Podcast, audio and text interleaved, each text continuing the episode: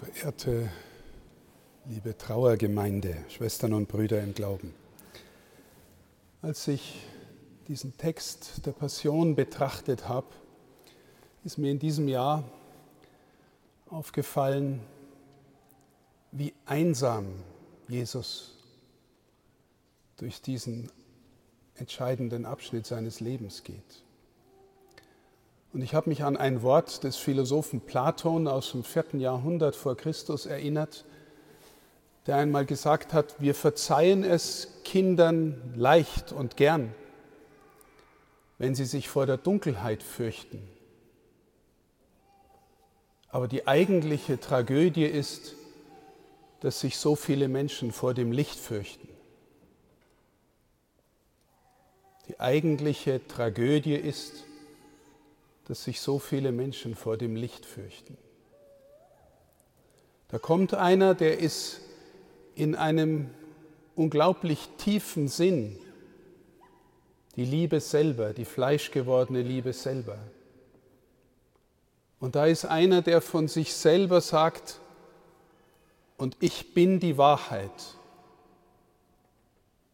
Und obwohl wir Menschen doch so eine Sehnsucht in uns haben, einerseits zu lieben und geliebt zu werden und andererseits auch den Wunsch haben, Wahrheit zu erkennen, geht er in radikalster Einsamkeit durch diesen Abschnitt. Keinerlei Verstehen, keinerlei Zuwendung, radikal alleine geht er diesen Weg zu Ende. In der Frage, liebe Schwestern und Brüder, warum es so ist und warum es vielleicht sogar so sein muss, kommt mir das, was wir im Anfangsgebet hatten, dass wir das Bild des alten Adam in uns tragen. Wir haben das Paradies verlassen. Das Paradies ist das Reich der heilen Beziehungen. Alle heilen Beziehungen sind zutiefst getragen von dem Vertrauen, dass der Mensch selber zutiefst in Gott ist und von Gott getragen ist. Jeder und jede von Ihnen, liebe Schwestern und Brüder, versteht dieses Bild Sie alle haben vermutlich tragende Beziehungen zu Verwandten, Freunden, Familienmitgliedern. Das, was uns durchs Leben trägt, sind in erster Linie verlässliche Beziehungen. Aber wir haben diese eine grundlegende Beziehung, die alles durchdringt und durchdringen kann und will, hinter uns gelassen. Wir haben das Paradies verlassen. Und seitdem haben wir die Herausforderung, dass es in dieser Welt, in dieser gebrochenen Welt, die immer noch ihre Schönheit hat und ihre göttliche Signatur in ihr eingeprägt hat, trotzdem gilt, es gibt in dieser Welt keine Liebe, die den Namen verdient, die sich nicht verwundbar machen muss und die nicht opferbereit sein muss. Es gibt keine Liebe, die den Namen verdient, die nicht Opferbereitschaft und Verwundbarkeit voraussetzen würde. Und das, liebe Schwestern und Brüder, fällt uns zutiefst schwer. Aber jeder Sportler, jede Musikerin weiß, wenn sie ihr Talent, sein Talent zur Geltung bringen lassen möchte, braucht es Hingabe, Konzentration, Verzicht, Übung, braucht es Opfer. Damit das Ziel gelingt, damit wir dorthin kommen, wo wir einfach in Freude das machen können, ausüben können, was uns geschenkt ist. Gott wird sagen, im Schweiße seines, deines Angesichts wirst du den Acker behauen. Keine wirkliche Fruchtbarkeit der Erde ohne Opfer. Unter Schmerzen, sagt er zu Eva, wirst du Kinder gebären. Keine Fruchtbarkeit ohne Opfer. Du wirst dich nach deinem Mann verzehren, er wird über dich herrschen keine heilen Beziehungen, zu denen wir nicht hinreifen müssten. Die Welt ist gebrochen. Wir sind zur Liebe berufen und ahnen, für die Liebe braucht es Opfer, Hingabe.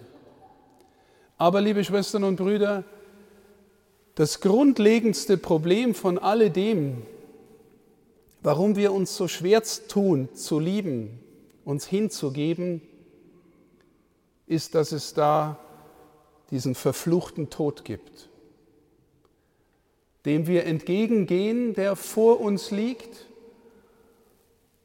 und von dem wir, wenn wir uns verwunden lassen, wenn wir uns opferbereit machen, trotzdem immer noch bedroht sind. Der Mensch ist verwundet und möchte mit allen Kräften, vor allem mit den natürlichen Kräften, an seinem Leben festhalten und im Leben bleiben. Und das zieht sich gewissermaßen mit hinein in die Gestaltungsfähigkeit und Möglichkeit unserer Beziehungen. Und weil wir spüren, dass alles, was wir in dieser Welt erleben, endlich ist, vergänglich ist, wollen wir auch in unseren Beziehungen immer noch festhalten wir wollen uns klammern an diese Welt. Wir wollen auch den anderen Menschen am besten zu unserem Besitz machen, weil, wir, weil es uns dann doch schwerfällt, zuerst an den anderen zu denken und nicht zuerst an uns. Der Tod, die Bedrohung mit dem Tod ist uns eingeschrieben, wie eine Art DNA in unsere Glieder, aber auch in unser Beziehungsleben. Deswegen, liebe Schwestern und Brüder, bräuchten wir jemanden, der so opferbereit ist, so liebesfähig, dass er uns auch noch mal in dem Vertrauen bestärkt, dass der Tod nicht die allerletzte Tür ist und nicht das schwarze Loch ist und nicht das absolute Ende ist. Wenn wir die Passion aufmerksam gehört haben, dann haben wir gehört, wie Pilatus Jesus herausführen lässt, der schon den purpurnen Mantel umgehängt hat, der die Dornenkrone auf dem Kopf hat und er sagt, seht der Mensch. Der Mensch schlechthin, der sich von keiner Verwundbarkeit, von keiner Opferbereitschaft, die ihn vielleicht hindert oder die Hinderung der Opferbereitschaft aufhalten ließe und der genau deswegen der eigentliche König ist. Liebe Schwestern, liebe Brüder, ich möchte Sie einladen, sich vorzustellen, Sie wären da in diesem Hof bei Pilatus gewesen und er führt sie, er führt ihn heraus und sagt zu ihnen, seht der Mensch. Schauen Sie ihm ins Gesicht und in die Augen, ins blutverschmierte Gesicht, ins aufgeschwollene Gesicht, aufgequillt und aufgedunsen vor Wunden und vor Blut und vor Qual und die schlimmste steht ihm ja noch bevor. Da steht der König, der König der Juden, sagt Pilatus. Und die Juden sind berufen, allen Völkern zu zeigen, wie ein Volk lebt, das mit Gott lebt. Da steht der König. Lassen wir uns anschauen von ihm innerlich und schauen ihm in die Augen erkennen wir, in diesen Augen die absolute Bereitschaft Gottes, uns zu lieben, egal was es ihn kostet? Es gibt in dieser Welt keine Liebe ohne Opferbereitschaft. Hier steht die absolute Opferbereitschaft. Der König der Liebe und der Wahrheit schlechthin. In aller Einsamkeit. Aber einladend, dass wir ihm folgen.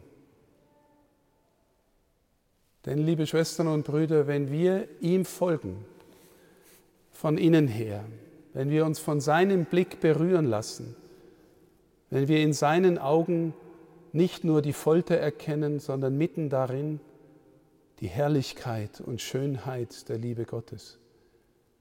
Wenn wir lernen zu vertrauen, dass in ihm der Tod, die letzte Bedrohung, überwunden wird, dass er mit uns in den Sieg geht, dann wird es für uns so viel leichter lieben zu lernen, uns hinzugeben, vielleicht auch uns verwunden zu lassen, opferbereit zu sein, weil in ihm schon der Sieg durchscheint, weil wir in ihm schon Ostern entgegengehen.